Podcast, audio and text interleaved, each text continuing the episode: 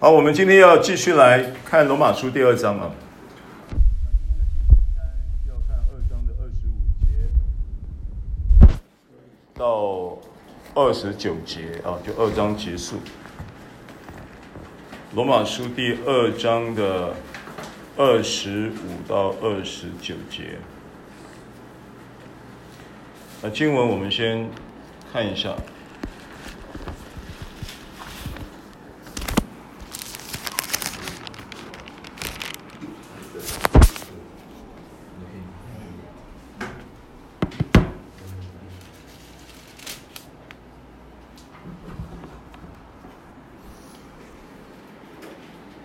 哦，他说：“你若是行律法的，割礼固然与你有益；若是犯律法的，你的割礼就算不得割礼。所以那未受割礼的，若遵守律法的条例，他虽然未受割礼，岂不算是有割礼吗？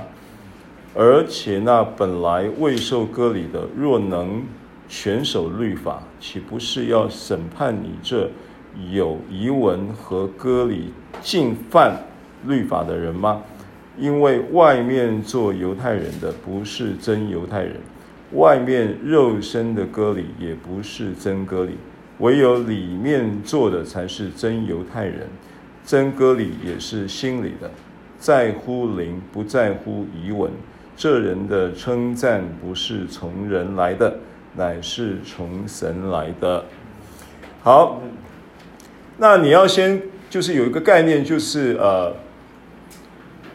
呃，就是犹太教的犹太人，他们犹太教的律法啊，然后到犹太信徒再以摩西五经，就是所谓的妥拉作为立法律法书的依据。那相关的律法这么多啊，从摩西十诫延伸出六百一十三个律法的规条。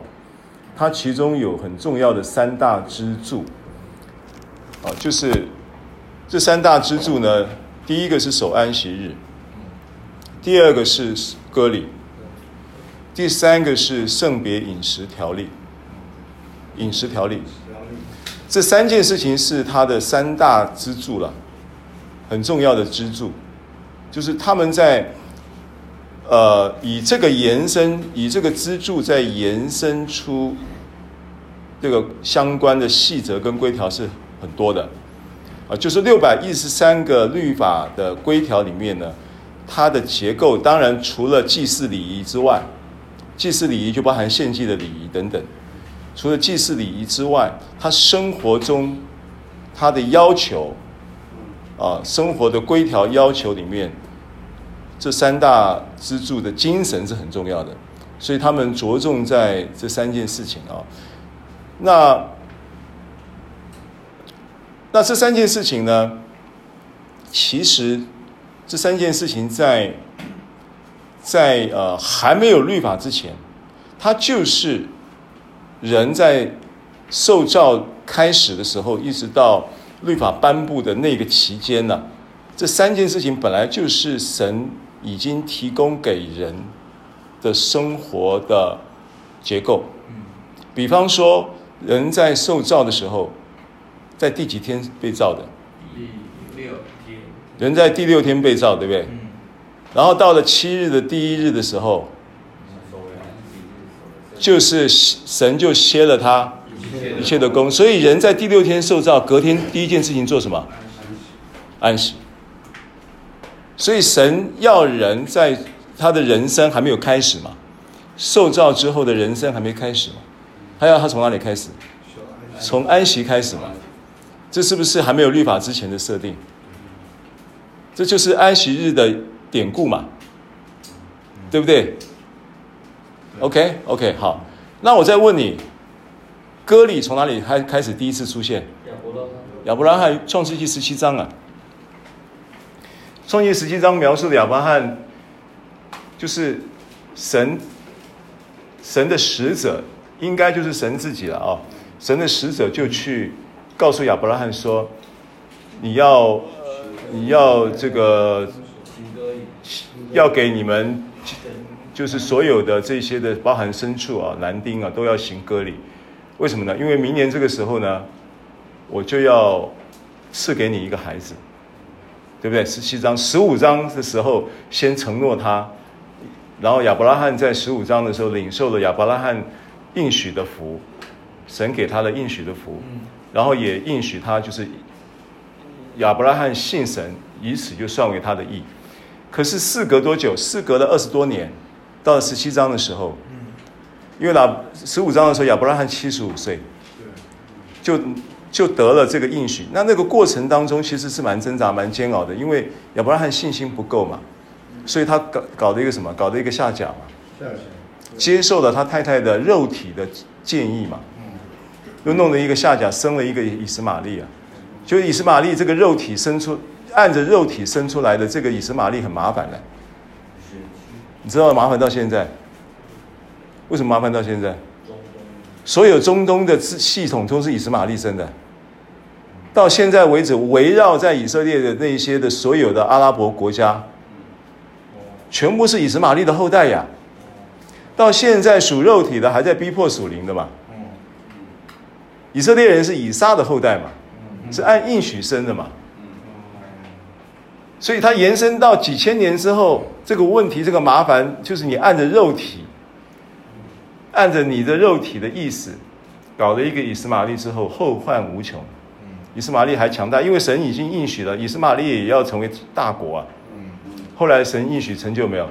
大国啊！以斯玛利的系统里面的所有的国家，几乎都是社会福利最好的，产油嘛，对不对？这些都是以斯玛利后代啊。围绕着、环绕着以色列国家的，像以色列中东的局势啊，这个近这这个近几十年来，应该近百年来，从以色列复国之后，一一九四八年之后，这个中东就没安就没安定过。中东到现在，伊朗的问题还还还是束手无策，威还是有威胁的，对整个国际的军事跟政治的情况还是有威胁的。好，那这个。这个是呃，稍微提一下了哈。那圣别饮食条例，当然圣经当中呢，明确的定出来是在立位记十一章定出来。但是在之前呢，之前神给人的圣别饮食条例是什么？分别善恶树果子你不可吃。对。吃的日子必定死。你可以随意吃，园内当中各样的树果你可以随意吃，只有分别善恶树那个果子你不可以吃。吃了就死，所以这也是生命饮食条例的一个前提。所以人的生命堕落，其实是从吃出问题的。人的生命堕落的起点是由于饮食。那你到现在为止，你延伸出你的生理的状况，其实也是饮食在影响你这个人的身体的体质啊。所以你要改变体质，你一定要改变饮食。那无论是心灵的饮食，或者是我们物质的饮食，都是条件很重要的条件嘛。心灵的饮食包含你所看的、你所听的，对不对？然后你所想的，这都是你的食物啊。你的食物不是只有到胃里面了，你的食物还会到你脑袋里面，你的食物还会到你情绪里面。人的情绪需不需要食物呢？人的情绪需要需要什么食物？人的情绪会需要需要鼓励啊，需要被激励啊，需要被安慰啊，是不是？这些都是不是情绪的食物？对不对？当有情绪低落的时候，有人拍拍你肩膀，鼓励你一下，是不是对你来讲，是不是你吃到东西了？你是不是情绪就有力量了？那你的思想需不需要食物？思想需要知识做食物嘛？对不对？那这些都是食物的概念了。所以圣别饮食条例，你不是当然除了肉身的物质的食物是必须。所以主耶稣讲说：“我的肉是可吃的，我的血是可喝的。”意思就是说，他的基督耶稣的流血赦罪，以及他身体裂开。幔子也从大从上到下裂开两裂为两半，为我们开了一条又新又活的路的这一个历史的叫做十字钉十字架的历史事实，对我们来说也是食物。是你心灵的食物，是你灵魂的食物。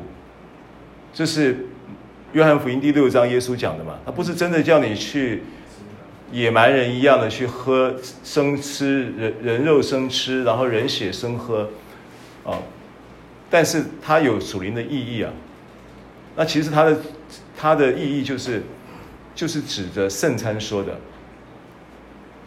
好吧，我给你看一节经文来证明，好吧？你你看一下《约翰福音》六章四十八节，《约翰福音》第六章四十八节。一百三十四页新约。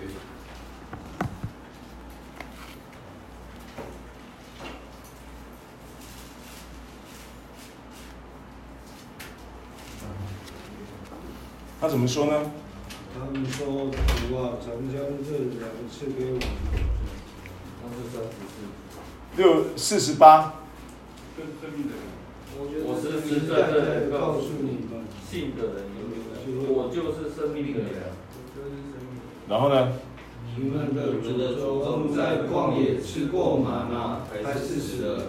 这是从天上降下来的粮，叫人吃了就不死。我是从天好，没关系。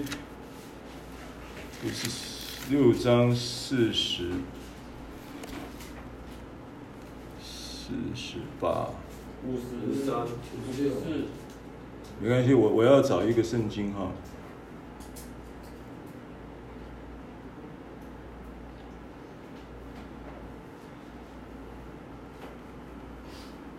好，五十八。这就是天上降下的粮，吃这粮的人就永远活着。不像你们的祖宗吃过还是死了。好，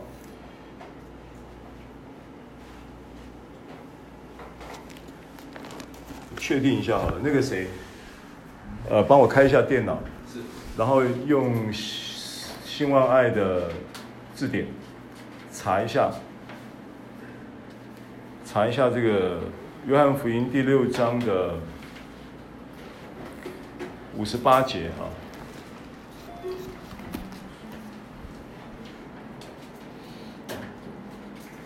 人的生命堕落来自于吃，所以人的生命的复兴，复兴，现在你重生了嘛？你的生命要被复兴嘛？也是建立在吃。就这个概念，从哪里跌倒了哪里爬起来。你是吃出问题的，你就要改变你的吃的习惯。好，如果说现在譬如说，呃，我们讲一个人生病好了，那现在其实太多太多的这种医疗的研究报告说了这个癌症的来源由来。癌症的由来呢，它的绝大部分的由来是来自于人的情绪，情绪就是累积的。累积的这个不好的情绪，啊，有许多的怨恨啊，有许多的苦毒啊，啊，有许多的这种呃遗憾啊、气悲戚啊，然后呃自自哀啊等等的这些，会让人影响到人的生理状况，因为它影响到生理状况很简单嘛，第一个影响到你的睡眠品质，然后影响到你的饮食胃口。心情不好，你就吃吃就吃就就没什么，没什么特别的，两极化了。人心情不好的时候有两极化的现象，第一个就是暴饮暴食啊，乱吃啊，吃好像在报仇一样。另外一种情况就是食食不下咽。好，没关系，我们看一下五十八节啊，进到原文。原文呢，然后找到这个“吃”这个字。吃，点进去，二零六八点进去。好，这边这个字呢叫做，呃，e s t h i o 啊，dio，s dio，s dio，它就是一般讲就是吃啊，就是吃的这个词哈。好，那我们再回到上一页，然后回到上一页，就是六章的经文，好。然后我们看一下，看一下五十六节，点进去看一下原文，然后看这个吃，好，这个吃跟那个又不一样了，看到原文没有？嗯。同样中文翻译作吃哦，但是这个字刚刚那个叫 sdio 对不对？嗯。这个叫什么？叫 chogo，这个叫 chogo 嘛？这两个字是不一样。那 chogo 这个吃跟刚刚那个吃哪里不一样？同样是吃哦，它是告诉你是有有声音的绝食，无声的啦，加拖刀啦，嗯，跟加麻吉无讲啊，嗯，一样是吃啊，你吃麻吉的时候，你就是吃而已啊，不会有声音啊，算灵粮吗？没有，现在我在解释嘛。那你吃正餐的时候是不是有声音？嗯，对。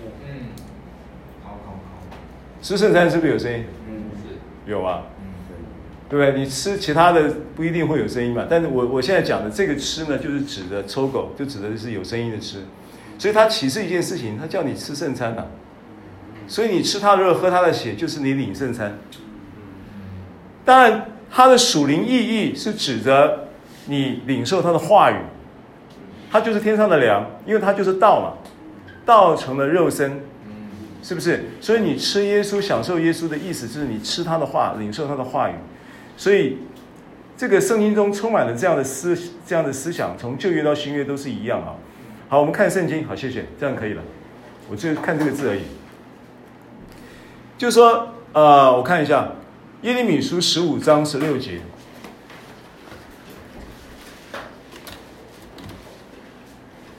耶利米书十五章十六节。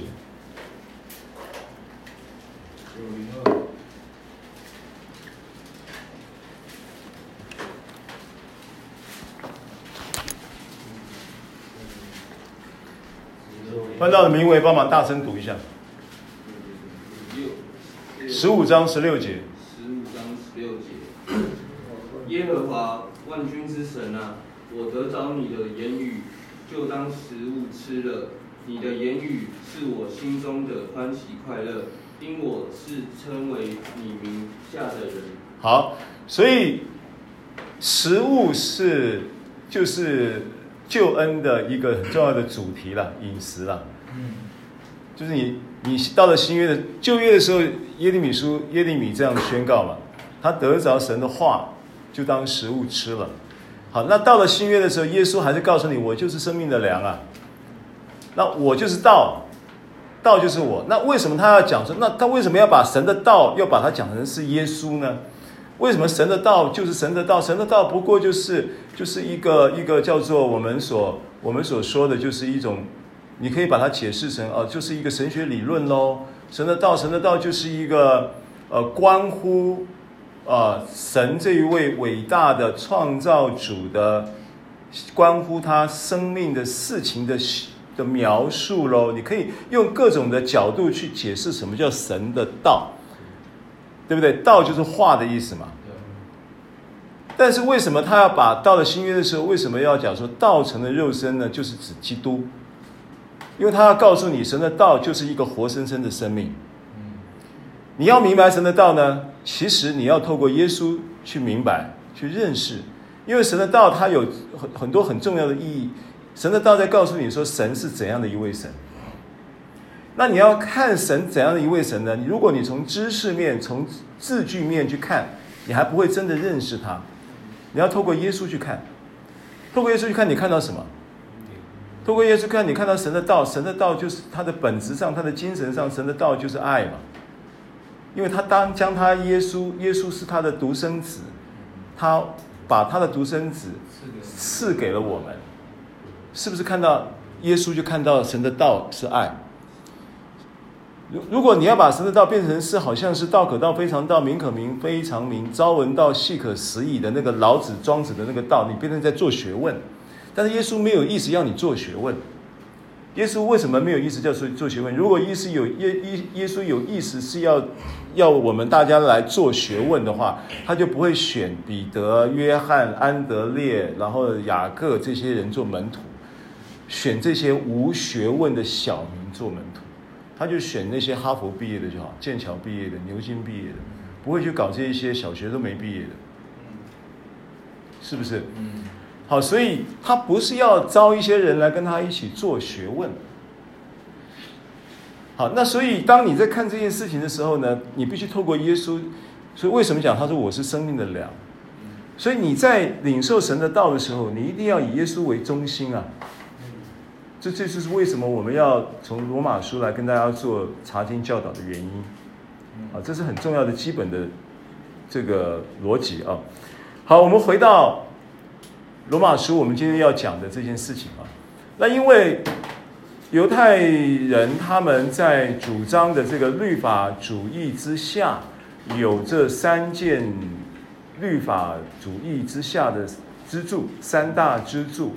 安息日、守安息日跟圣别饮食条例，还有割礼的事情。那保罗特别强调割礼，他特别强调割礼的意义。当然，我认为是他在简化关于律法主义的落寞，因为他前面我们讲到律法主义的虚空，啊，犹太人律法主义的虚空。那从这里呢，律法主义为什么是虚空？律法主义相对应，跟恩典之下相对应的，是完全不同的器官。人呐、啊，人有灵魂体。嗯嗯律法主义相对应的是人的物质，就是肉体这个器官。人。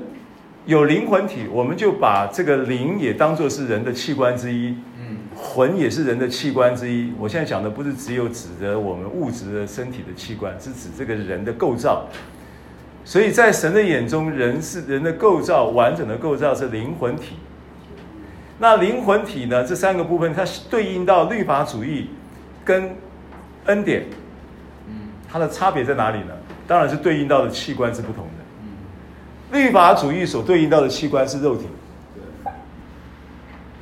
恩典相对应的，我你我们不在律法之下，乃在恩典之下。恩典所相对应的一定一定是灵，所以为什么他结论讲在乎灵不在乎遗文？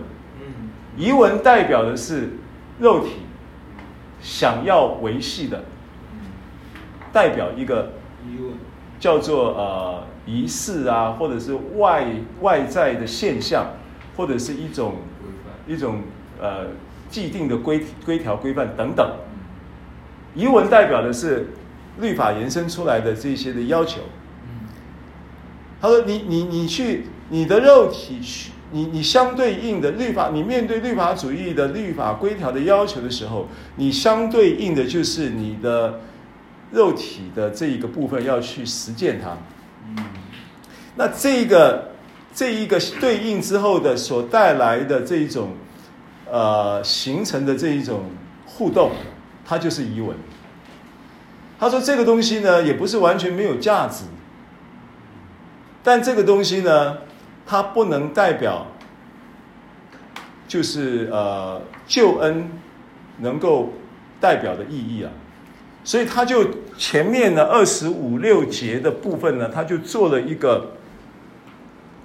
他就做了一个简单的、简单的一个叫做呃假设性的，呃、一个假设性的一个一个叫做观念铺陈嘛。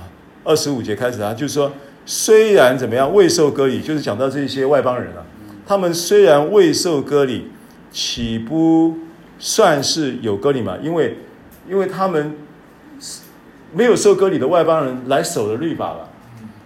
那他是不是就算是有割礼的呢？这叫假设性的、假设性的一个观念了。为什么叫假设性观念？因为外邦人也不可能全守律法。犹太人守不住律法，外外邦人也守不住律法。外邦人守不住律法，按照上文讲的，就是说。按照这个我们前面所所讲的，就是说他的他的良心就是他的律法嘛，他的是非之心就是他的律法嘛，他也没办法完全按照他的是非之心来行事啊，对不对？所以，即便是他做一个假设性的一个假设，说外邦人如果他能够全守律法的话，那他岂不是就已经怎么样？未受割礼，但不是不不就已经算是有割礼吗？嗯，刚刚不是有这么一个有这么一个描述，对不对？有这么描述对，二十六节。然后他说这样子的话，他如果守了全律法，是不是他就要审判你们这些有遗文和割礼竟犯律法的人？说你你糗大了，你犹太人你还在那边抱着这个律法不放，你根本就守不住的情况之下，你要知道，搞不好有一天人家还挤着你鼻子，告诉你这个是犹太人，你的你你你你，他还反过来审判你哦。如果是这样子的话，那这个又在又在含意含着什么事情呢？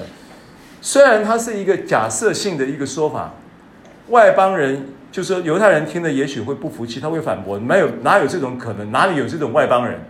哪有这种外邦人可以去守全律法的？哪有外邦人可以用割礼来审判我们？他们变成是真割礼。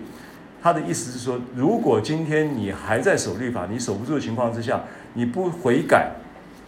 因为他的恩慈是要领你悔改嘛，你不悔改转向神，不悔改接受这个福音，外福音已经到了外邦了。保罗凭什么这样说？其实第一个罗马教会本来就有这两班信徒啊，外邦信徒跟犹太信徒嘛，这些都在对犹太信徒讲啊。他现在讲的话不是对着非信徒讲的，他是对着信徒说的。只是他的背景不一样，有犹太信徒跟外邦信徒。那这些外邦信徒，他们接受了耶稣基督的福音，他们在恩典中，他们成长了，他们真受割礼了。因为真受割礼的不是外面的割礼嘛，是心里的割礼嘛。他们真受割礼的，他们真的被恩典来成全了。他真的要回来审判你啊，你就糗大了。他似乎也在给给这么一个。一一个一个一个埋这么一个伏笔啊，就说你从这整个经文的描述的这些的保罗的思维，他其实要讲这些话的时候都有他的用意了。我觉得了，我自己在思考这个事情的时候，所以他不见得完全是假设性，而且这个假设性是有可能发生的。就是一个非犹太人，他成为一个基督徒之后，他生命完全翻转，他在恩典之下得到了自由。他真的胜过了他的软弱，真的胜过了他的罪。别人认为是不可能的，不可能改变的，对不对？但是他却在基督里面，这个人成为新造的人，是不是？这种事情会发生在人的身上啊。好，这个是保罗在论述割礼，做以割礼作为代表性的论述，来提醒这些犹太人，让他们能够面对这个问题，让他们能够真正的。心里面，从心里面来面对他真心的真这个人真实的自己真实的情况，对不对？每个人都心知肚明嘛。保罗自己也是过来人嘛，保罗太清楚了嘛，因为他也是律法之下，他这个是有有有有他的他等级还挺高的嘛，又是个法利赛人，又是个希伯来人生的希伯来人，所以他他讲这些话，没有人敢反驳的。是不是？嗯，好，啊，你来你亚大，我嘛来利亚大鬼，对不对？你讲好小，我要听我，我也听我嘛。嗯，我们一定是，就是说你没有办法掩掩，没办法隐藏，没办法掩饰了。保罗就是直白的就这样说了啊。好，那这样的一个，这样的一个叫做呃他的思维的推理，如果你接受的话，我们就往下看哈。那关键经文就是二十，刚刚我们讲看到二十七节嘛，哈，那二十八到二十九节，因为外面做犹太人的不是真犹太人，外外面肉身的割礼也不算不是真割礼，唯有里面做的才算，呃，才是真犹太人。真割礼也是心里的，在乎灵不在乎仪文。这人的称赞不是从人来的，乃是从神来的。好。那第一个就是说，这个称赞这个词也不是突然间保罗冒出来的，因为其实犹太人，犹太，他的希伯来语叫 Judah，犹大，犹大这个词的意思就是称赞，就是赞美的意思，犹大。那它有两面的意思了，一面就是说犹大这个支派是一个赞美的支派，他擅长于去称颂神，擅长于去赞美神。那犹大支派擅长于称颂神，擅长于赞美神，它意义是什么？它的意义并不是说他们都受过歌唱训练啊，什么等等的，意义不在这里，意义在于他们的生命有这么一个特质。这个特质就是说，似乎这一班人他们的生命是在苦难当中。却能够因着他在信仰中的信念，带来一个预期的结果的认知，就是我对我现在的苦难，我有一个高度，我有一个高的一个高度来看这个苦难，这个苦难的背后，或者这个这条路走到下一站会是一个荣耀的车站，我知道我的归属。我知道我的未来是美好的，我知道我终究要胜过这些苦难的，我已经知道了结局。比方说，今天你是一个信徒，你不会去烦恼你死后是上天堂还是下地狱。你是一个信徒，你很清楚知道你的永生的应许，然后你看重这个永生的应许。然后你知道这个永生的应许的背后，在圣经的真理当中代表什么样的一个含义？你真的明白，真的清楚了。而且这个明白清楚不是知识上的，是因为你跟你在基督里面跟神有一个美好的关系。那这个关系呢，让你主观的去经历到，因为你的经历是在关系中产生的，主观的去经历到这件事情。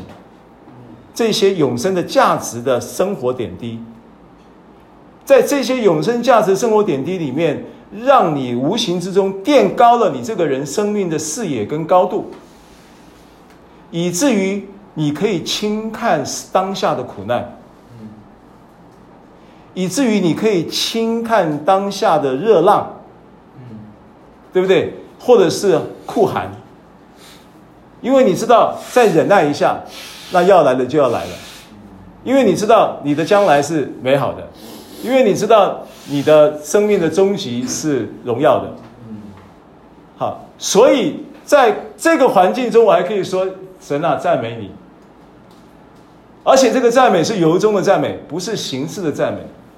为什么叫由衷赞美？因为你这样的一个看见，你这样的一个高度，你却在那个苦难当中却不觉得苦啊，所以你在苦中还可以作乐啊。所以，为什么保罗可以在监狱中唱歌？那是犹大支派的恩膏。保罗跟希拉在监狱中唱歌，唱到后来怎么样？发生什么事？门地大震动，然后门都震开了，对不对？行传十六章记载了嘛？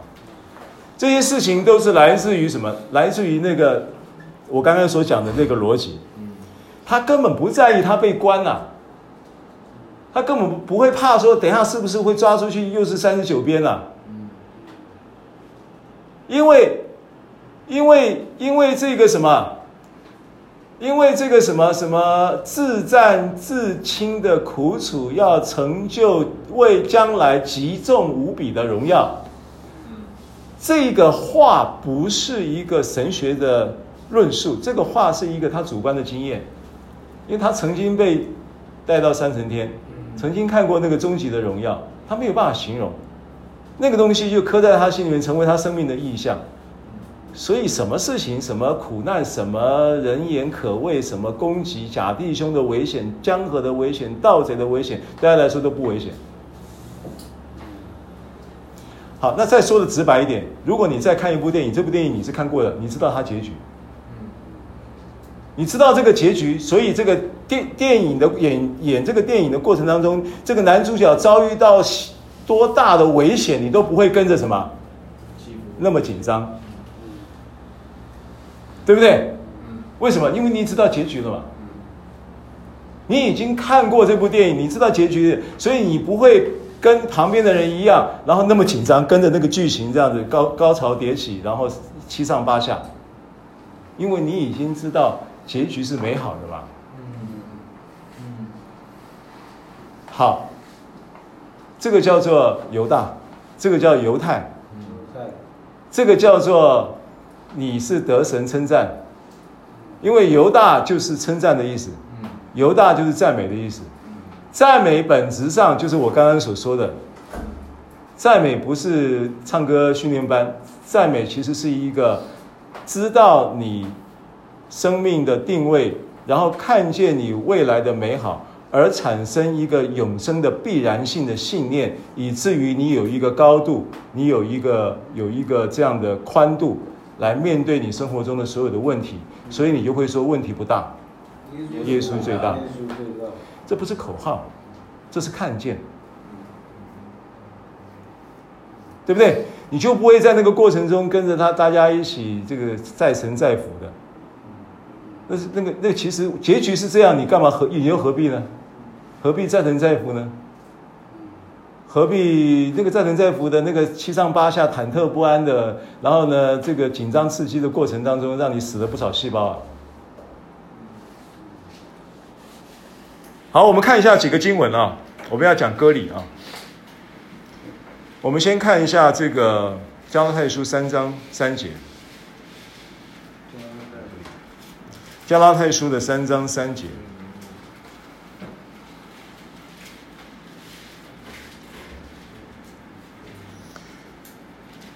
加拉太书三章三节说：“你们既靠圣灵入门。”如今还靠还靠肉身成全吗？你们是这样的无知吗？啊，所以歌里歌里在，因为三章三节这些圣经不是突然冒出来的了哦。那二章呢，有一段圣经呢，其实一直在嗯在叙述到关于歌里这件事情。甚至当时保罗在二章描述到歌里的这件事情，他在讲从耶路撒冷来了一班耶路撒冷当时的教会的长老是雅各，然后他就从雅各那一那边呢，耶路撒冷那边呢就来了几个弟兄，来几个弟兄呢，忽然间呢，彼得当时他在跟几个外邦的信徒在一起吃饭，然后这些人来的时候。彼得就跟他们那些吃饭的人说：“哎，等下我们装不认识哈，我坐到隔壁桌去。”然后保罗在场看到这件事情，就当面就抵挡他，就归正他。他说：“你怎么可以这样呢？”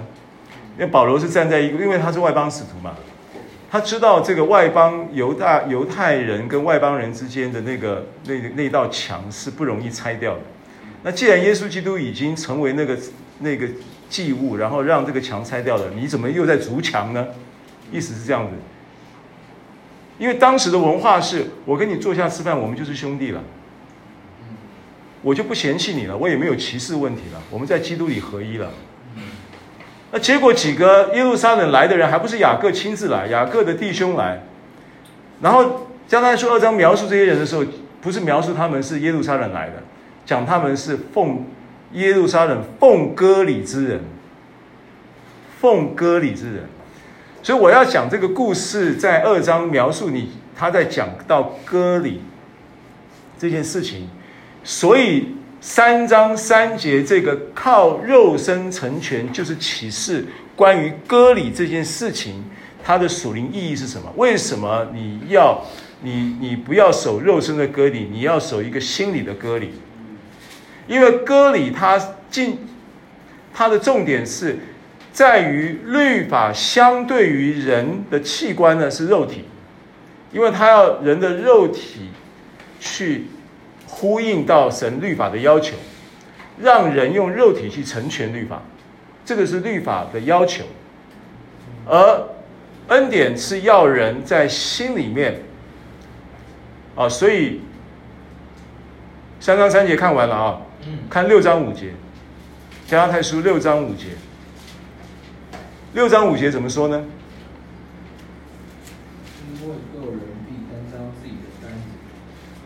六章五节。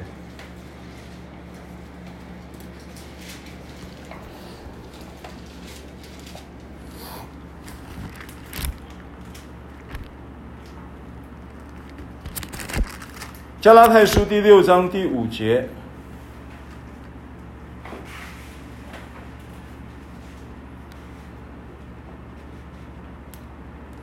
不是六章五节，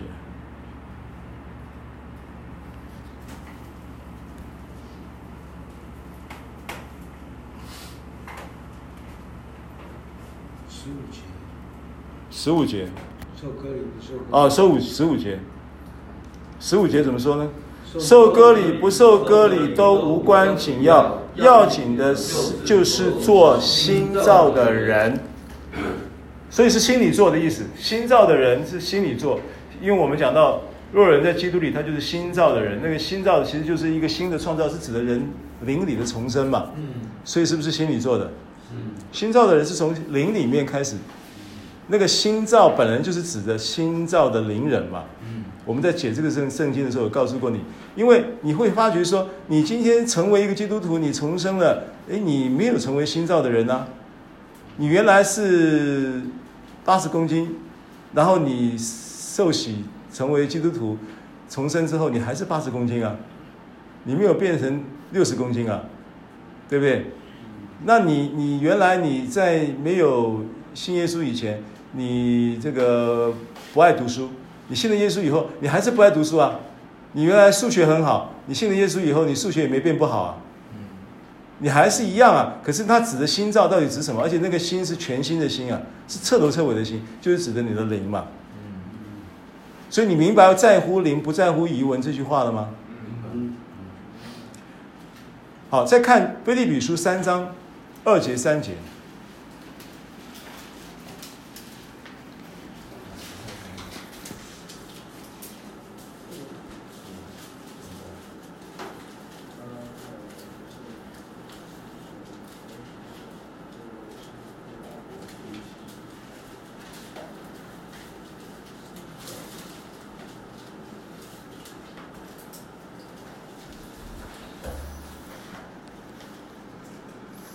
腓立比书三章二节三节，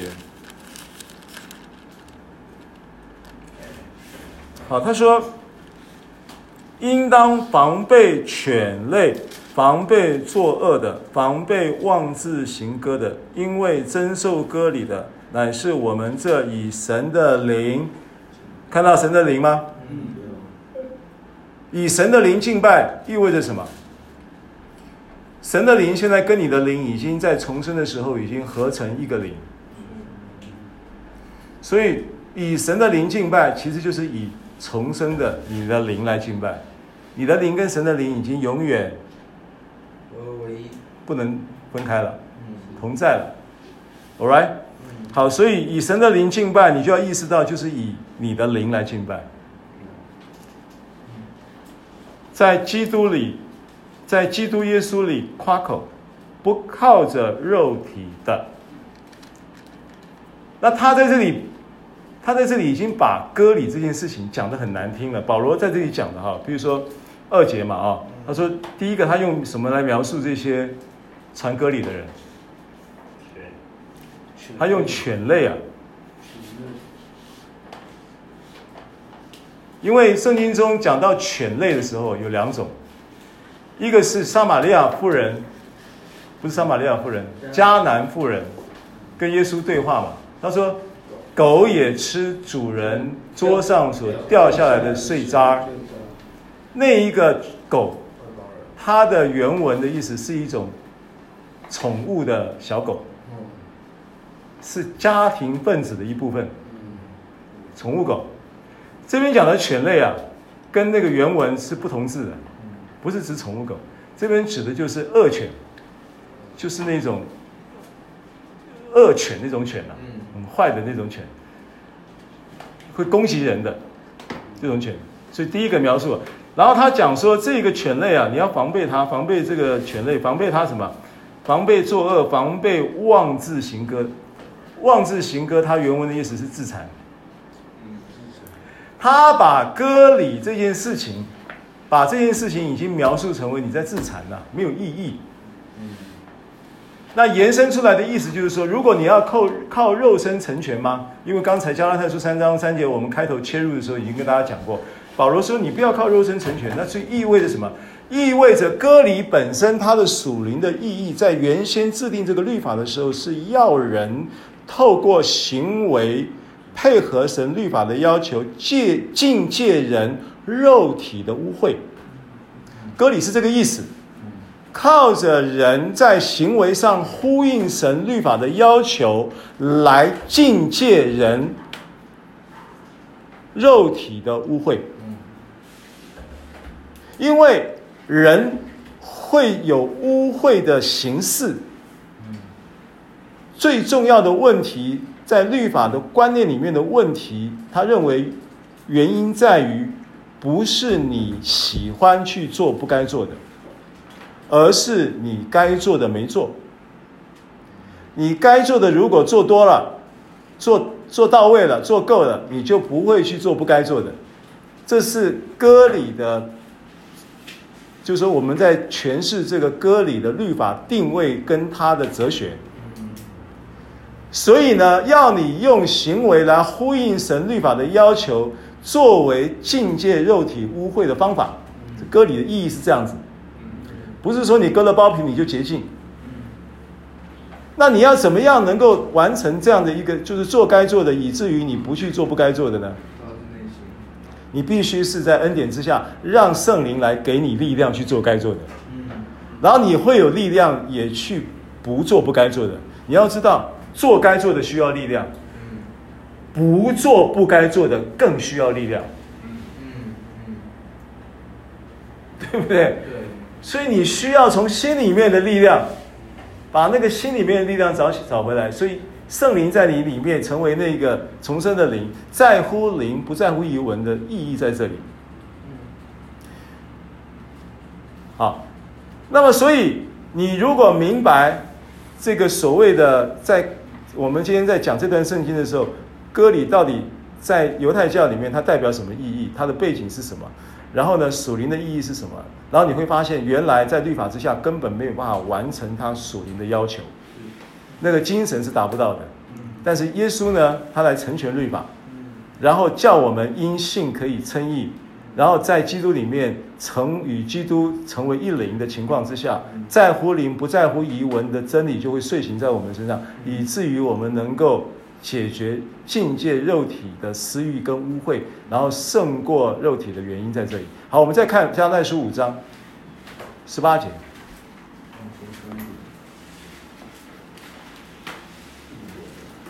好，所以什么叫真割礼？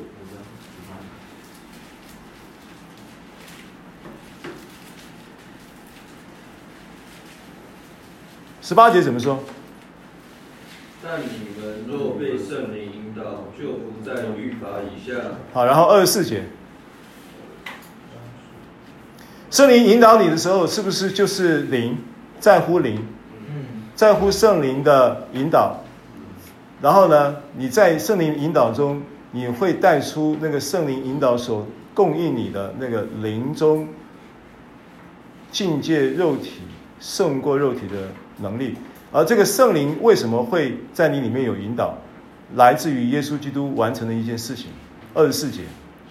凡属基督耶稣的人，就已经把肉体连肉体的邪情私欲同钉在十字架上的。好不好？你看到这个，是不是耶稣基督解决了？对。你是不是在基督里面，你能够达到这一个律法割礼之境界肉体的污秽的要求？嗯，因为透过耶稣基督十字架，他的逻辑就是在灵里面，你已经得了各样属灵的福气，包含了什么？包含你的肉体跟肉体的私欲已经定在与耶稣基督同定。这个事情要变成是你的意识。好，再看罗马书八章十一节、十二节。八章十二节，十十一节、十二节，一起看。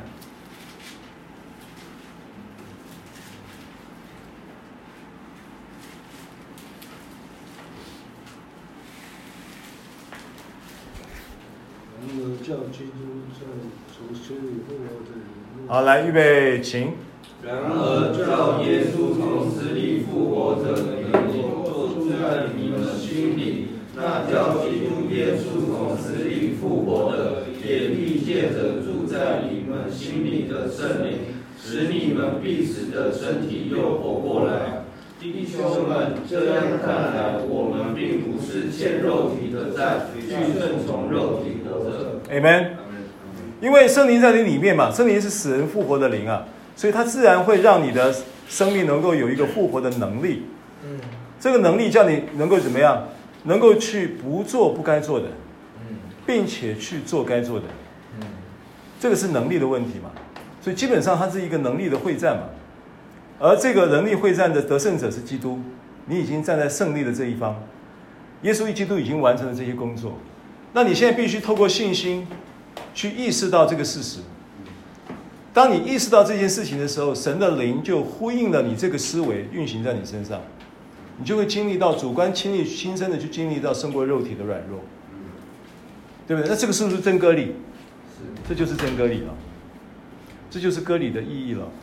从客观的一个关于这个割礼的，保罗为什么要这一段讲割礼？然后用割礼作为律法的一个代表性的项目，因为这一个逻辑、这个原则跟所有律法相关的所有的原则是一样的。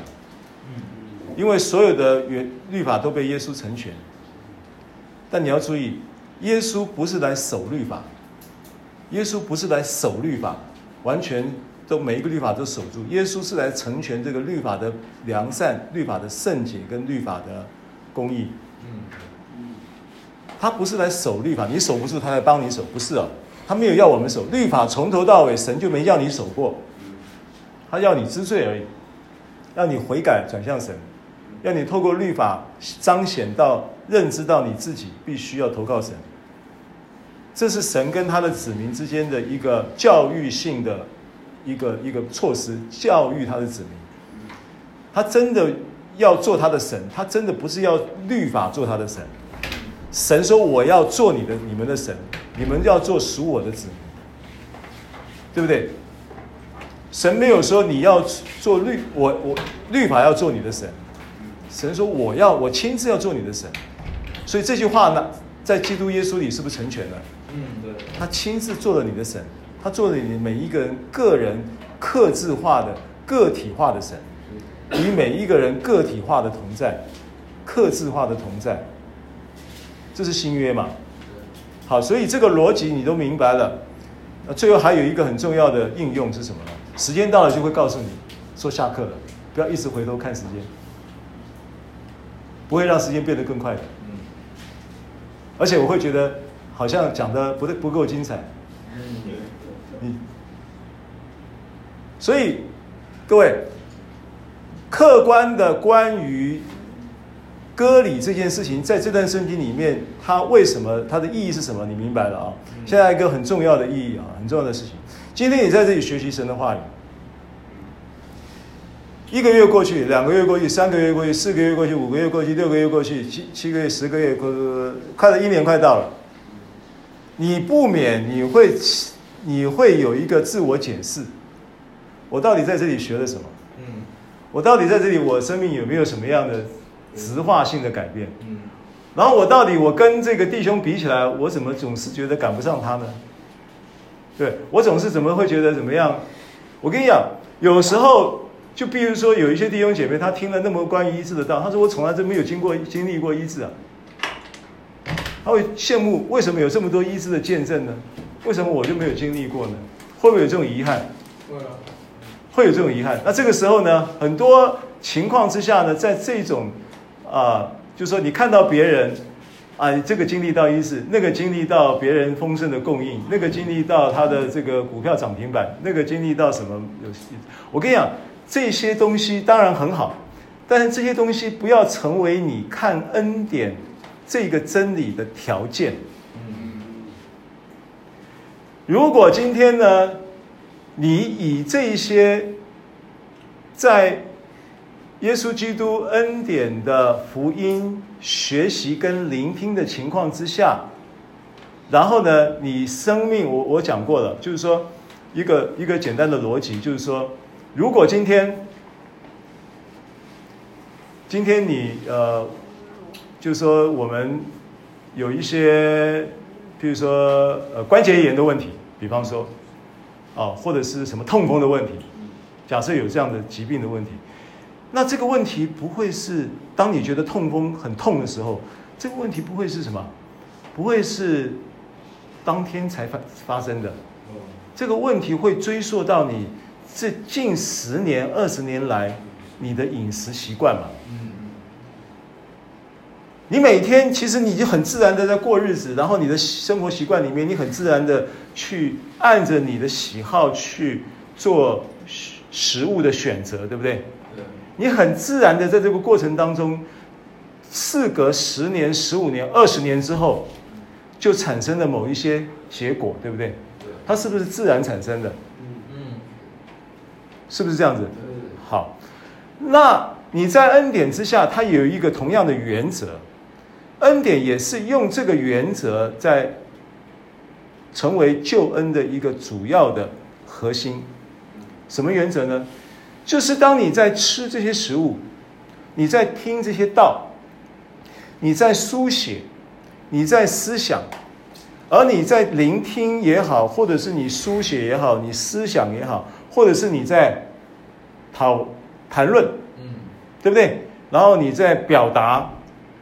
哦，你在说、你在讲的这个过程中，你都是建立在一个什么？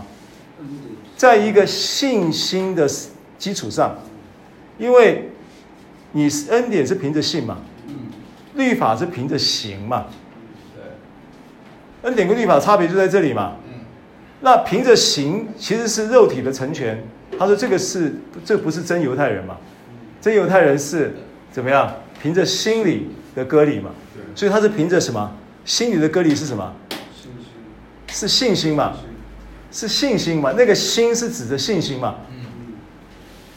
好，所以当你在信心的基础之上，然后你在那里聆听，你在那里阅读，你在那里撰写、思考、讨论、口语表达，建立在信心之上。我跟你说，一天、两天、一年、一个月、两个月、一年、两年、三年、十年。你很自然的就会结出果子来，你很自然的会结出那些圣灵的果子来。好，我要讲的是，不用去跟别人比较，不用去比较。如果一比较，你会怎么样呢？你会回来，你会用肉体来助长它，你会揠苗助长嘛？因为你会想肉体比较快。不，你要回到信心的原则。你什么时候，你什么事情啊？我跟你讲，你要去面对你的心态。你真的相信吗？你也可以每每天在这里表演啊。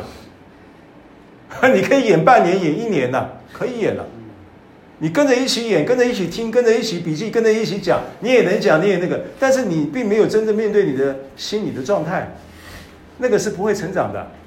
那个叫做割，那个叫做肉身成全。你也可以跟着一起演，那叫肉身成全。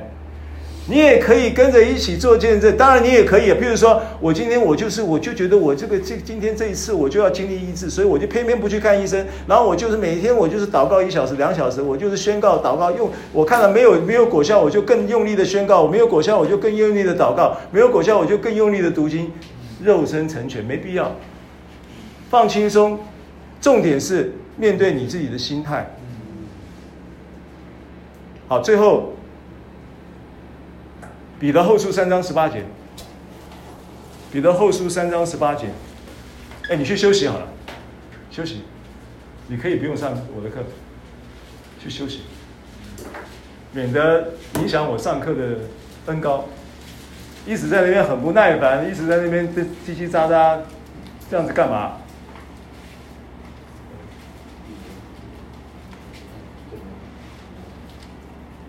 来，三章十八节，彼得后书最后一节。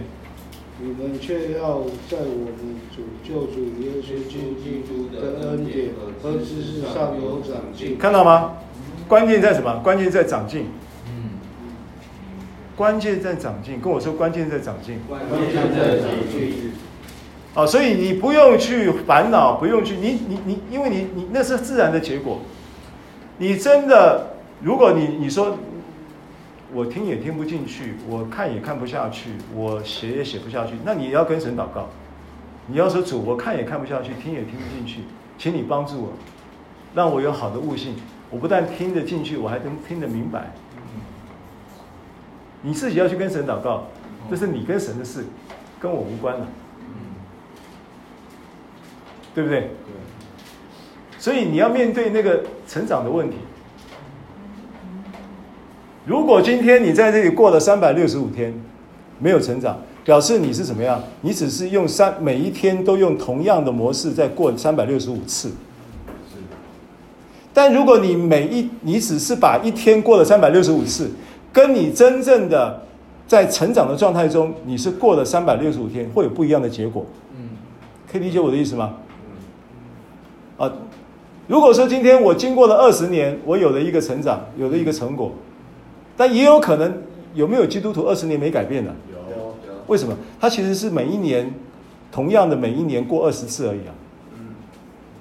嗯，同样的单位缩小到每一天也是一样。你可以每一天都有什么长进啊？你可以每因为因为神的话语就是这样子嘛，神的话语就是能够给你全方位的供应嘛，给你无限量的那种是启示性的创意嘛，供应你的需要。你每一天都可以经历到神的，啊，建立在哪里？建立在神的话里。为什么？因为它是食物的问题。嗯，你的问题是来自于吃出的问题，所以你的问题要解决，也必须从吃恢复，嗯，建立，好不好？好，我们今天讲到这边。主耶稣，我们为早晨在罗马书二章二十五。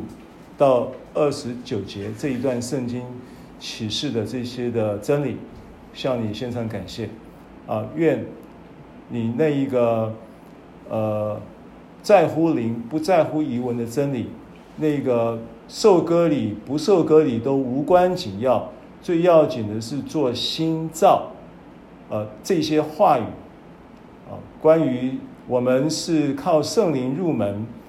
启示还要再靠肉身成全的这些话，能够照着个人的需要运行在个人的身上，让人能够在基督里面继续的成长，在恩典和知识上有长进。